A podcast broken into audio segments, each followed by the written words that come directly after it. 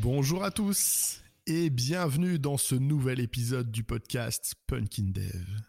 Ça y est, c'est la rentrée du podcast. Ok, un peu en retard, un peu détaché de la rentrée de tout le reste du pays, mais allez, mieux vaut tard que jamais, hein, on s'en fout. Allez, c'est parti, on va causer de la rentrée justement. Et la rentrée, c'est difficile. On démarre des nouvelles activités ou on reprend les anciennes. Les enfants retournent à l'école. Les étudiants aussi. Il y a du monde dans les bus, les métros, les trams, sur la route, dans les trains. Et il y a tout un rythme à reprendre. Concernant le podcast, je sais déjà que le rythme sera plus light, plus léger que l'année dernière. Sortir des épisodes chaque semaine, ça n'avait rien d'une sinécure. Ouais, j'ai dit sinécure. Non, c'est pas faux. J'ai donc choisi de changer le rythme cette année. Je suis pas encore certain de celui-ci, mais je me dis qu'un épisode toutes les deux semaines, ça me paraît être un bon compromis. Mais comme beaucoup de choses, l'important ce n'est pas le choix du rythme, mais c'est surtout d'arriver à s'y tenir. Parce que le rythme, c'est un des concepts les plus fondamentaux du monde, si vous voulez mon avis. Hein. Surtout quand on parle de communication, au sens large. J'avais vu un tweet ou une interview d'Alexandre Astier qui expliquait que le plus gros du pouvoir humoristique chez les comédiens, ça provenait justement de leur capacité à être dans le temps, à rythmer au mieux leurs interventions. Et vu qu'il est fan de Funès, il pouvait pas s'empêcher de rappeler que Louis de Funès était, avant d'être comédien, un pianiste, un musicien, plutôt bonne facture, et qui avait un sens du rythme particulièrement aiguisé. Si vous voulez vous convaincre de ça encore plus, allez voir la chaîne YouTube de Josh Harmon et sa série Rhythms of Comedy. Ce qui fait, Josh, sur ses vidéos, il prend un sketch de stand-up, une scène de film, de comédie, et il va rejouer les propos des comédiens à la batterie. Juste en gardant le rythme, en gardant les appuis, les intonations, les temps forts, les temps faibles. Et c'est hyper, déjà impressionnant, mais aussi hyper intéressant de voir à quel point les effets comiques les plus efficaces sont ceux qui ont une parfaite mise en place. Ça se voit super bien sur le stand-up. Mais il n'y a pas que dans les situations comiques qu'on peut évoquer cette nécessité d'avoir un bon rythme. Est-ce qu'on ne parle pas parfois du rythme d'un film? Ou d'un épisode de série ou même d'une série en général Est-ce que les événements, les scènes se déroulent assez vite, s'enchaînent assez bien pour garder notre attention, mais parfois assez lentement pour qu'on puisse comprendre ce qui se passe, apprécier ce que le réalisateur a voulu nous montrer, ce que le scénariste a voulu nous raconter? Et c'est exactement la même chose dans la musique, tant à l'échelle d'une chanson qu'à celle d'un concert. J'avais vu une interview de Brian May à ce sujet. Brian May, pour mémoire, c'est juste le guitariste de Queen, un petit groupe notoire des années 70, 80, 90. Dans cette interview, il présentait sa conception du rythme d'un concert. Premièrement, faire une entrée fracassante, avec l'énergie la plus puissante possible, pour captiver le public, lui insuffler toute l'énergie dont il va avoir besoin par la suite. En quelque sorte, lui mettre une grosse claque dans la tête pour lui donner une patate de dingue. Le niveau d'énergie ensuite, il va forcément baisser. Déjà parce qu'un groupe peut pas tenir un niveau pareil en permanence, et puis de toute façon, on finirait par épuiser le public et à banaliser cette énergie au point de la rendre euh, quelconque. Puisqu'au bout d'un moment, le concert va passer en rythme de croisière. Donc il faut que ça baisse. Pour justement se préparer à la prochaine montée en tension jusqu'à un nouveau point culminant où on va mettre la seconde claque du concert. Peut-être ça sera à la fin, peut-être au milieu, peut-être les deux. Mais ainsi le concert aura tendance à être constitué de vagues successifs qui permettent de donner du relief et de faire en sorte que bah, le public ne s'ennuie pas. En tant que moi-même musicien ayant deux trois concerts à mon actif, j'ai toujours essayé de m'inspirer de cette approche pour créer les setlists des morceaux qu'on allait jouer. On part d'une liste de 8, 10, 15 morceaux. Comment on les enchaîne? Qu'est-ce qui marche le mieux? Où est-ce qu'on place les balades, les morceaux lents? Où est-ce qu'on place les morceaux les plus puissants? On en a trois. On met un ici, on met un là. Qu'est-ce qu'on fait? Et tout ça, à mon sens, ça n'a rien d'une science exacte. Parce que je pense qu'on n'arrivera jamais à satisfaire tout le monde.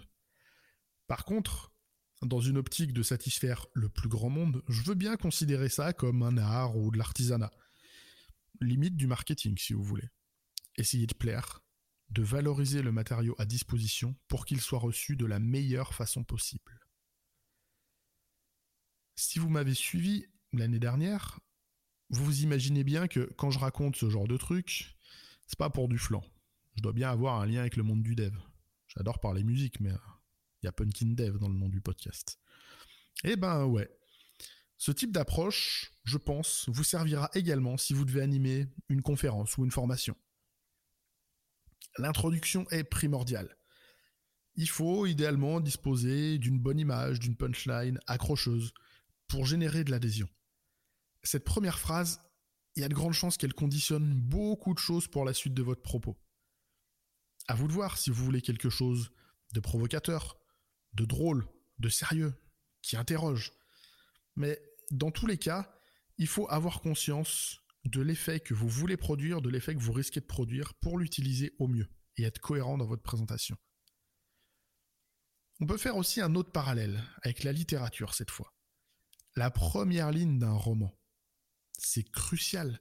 C'est la ligne qui vous fait entrer dans l'univers que l'auteur y compte vous décrire.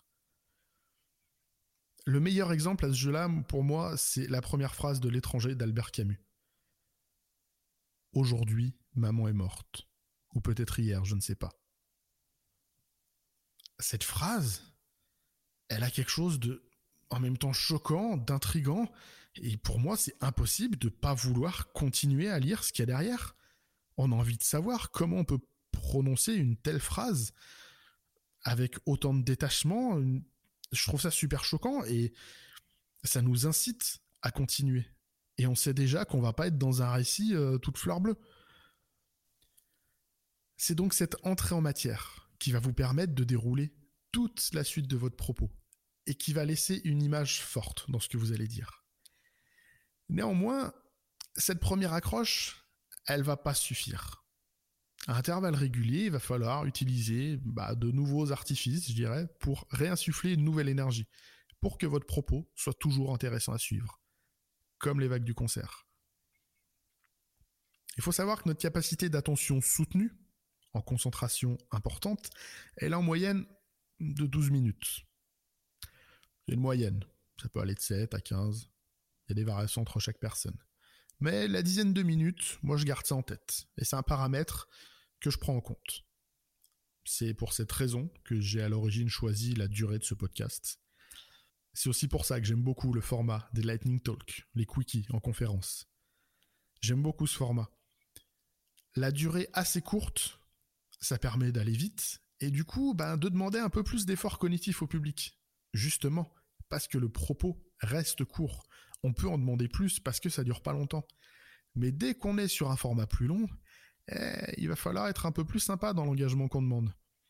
Sans oublier régulièrement de remettre de l'enjeu pour en quelque sorte ben, réveiller l'auditoire. Pour tout ça, les inspirations musicales, elles fonctionnent bien, pour moi, parce que j'ai un socle de musicien de base. Mais si votre truc c'est plutôt le cinéma, on peut aussi trouver des bonnes choses dans le cinéma. Coller en plein milieu de votre conf une grosse question bien sentie, genre en mode cliffhanger à la moitié de votre talk, ça va aiguiser la curiosité et ça va raccrocher votre auditoire pour la suite. Alors attention tout de même à pas sombrer dans, euh, j'allais dire, la guirlande d'effets de style. De pas mettre des calembours toutes les deux phrases, de pas mettre des grosses questions, des grosses punchlines à chaque slide. Ça va être super lourd. Mais un petit peu, je pense que ça peut servir.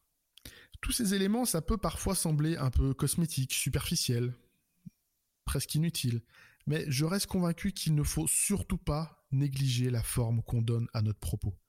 Si vous souhaitez transmettre des informations et que vous estimez qu'elles sont importantes, ne considérez jamais que la qualité de l'information fera tout. S'il faut encore vous en convaincre, qui a lu ici le rapport du GIEC? Qui l'a vraiment lu et qui a préféré attendre que des journalistes, des vulgarisateurs fassent le boulot de mise à niveau pour le citoyen lambda. Si vous avez réussi à lire ça, vous avez toute mon admiration. Moi, je suis pas capable, j'attends que des gens fassent le transfert et puis je vais comparer ce que les gens disent, est-ce qu'ils en disent la même chose. Si vous choisissez de parler en conf ou de donner une formation, vous prenez un rôle de passeur de connaissances. Et il est primordial de rendre ces connaissances sexy et désirables. Les connaissances, pas vous. Encore que. Certaines études tendent à prouver qu'on écoute mieux un scientifique s'il a une blouse blanche et des lunettes. Alors, on parle pas de sexy et désirable, mais bien soigner son apparence pour être raccord avec ce que le public pourrait être amené à écouter, ça peut peut-être valoir le coup. Peut-être qu'inconsciemment, on sera plus à l'écoute d'une personne, euh, je sais pas, qu'un t-shirt euh, qui cause de Git ou de le code HTML for food, plus qu'un t-shirt, je sais pas, il me drummer ou je suis un super papa, même si c'est cool d'être papa et de jouer de la batterie, hein, mais c'est peut-être pas la thématique la plus pertinente à ce moment-là. C'était mon propos pour la rentrée. Je vous invite, quoi que vous fassiez, à garder le rythme. Ne négligez jamais l'impact d'une bonne gestion de votre rythme, que ce soit dans vos tâches quotidiennes ou dans vos présentations publiques. Je voudrais remercier spécialement Tiffany Souter qui m'a suggéré la thématique de cet épisode en pleine discussion en marge du MS Roadshow. C'était cool, merci pour la suggestion. Voici l'épisode que tu me suggérais de faire.